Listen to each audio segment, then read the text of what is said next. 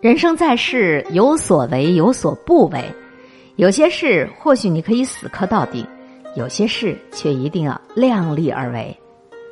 自知者明，这个点出《道德经》，很多道理啊，说着容易，做的却很困难。人非圣贤，连李世民都需要魏征这面镜子才能做到自知。虽然说一个人做不到完全的自知，但是却应该有基本的自知。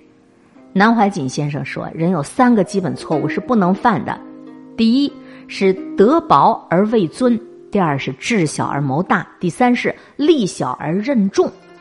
对于不能胜任之事，如果对自己没有清晰的认知，是可能会酿成大祸的。第一错，错在德薄而位尊，修养浅薄却身居高位。德薄不一定是你缺德。”也可能是他个人修养不错，温良恭俭让样样俱全，只是缺乏与之职位所匹配的品质。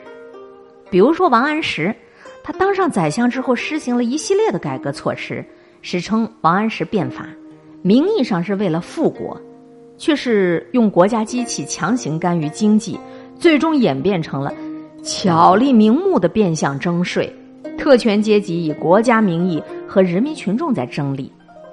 你看王安石的文化修养没得说，唐宋八大家之一，但是在改革过程当中，他只考虑政绩，啊，如何让国家创收，如何让国家富有起来，却忽视了广大的弱势群体在改革当中受到的不公平和损害，这就是典型的德薄而位尊。第二个错，错在智小而谋大，这个智能有限，却在谋划大事。那我们继续说王安石变法，改革失败源自于王安石的改革方案全凭空想象，跟现实严重脱节，跟某些三拍官员的决策思路如出一辙。起初呢，就是拍脑袋决定，事前呢，拍胸脯保证，事后呢，拍屁股走人。你看了王安石的青苗法，本来他的意思是为青黄不接的农民提供小额贷款，由于错误的政绩考核。官吏强行要给农民贷款，而且利息特别高，扶持变成了一种负担。还有市易法、军属法，让官府变身为官商，直接垄断市场，操纵物价，从老百姓的口袋里掏钱。所以北宋人民对于垄断经济是深恶痛绝的。王安石位居于宰相这样的高位，又是改革方案的创办人，但是他却没有遏制权力寻租和公权。这个滥用，这不能不说是他的智小而谋大。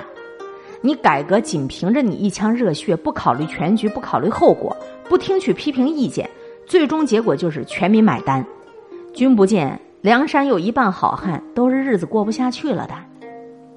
第三个错，错在力小而任重，能力不足却承担了大任务。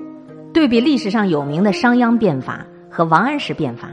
商鞅受到的阻力是更大的，几乎是全国都反对，但是商鞅变法却成功了。商鞅的人死了，但是他的制度保存了下来。王安石的改革呢，失败了。究其本源，王安石缺少政治盟友，使他力小而任重。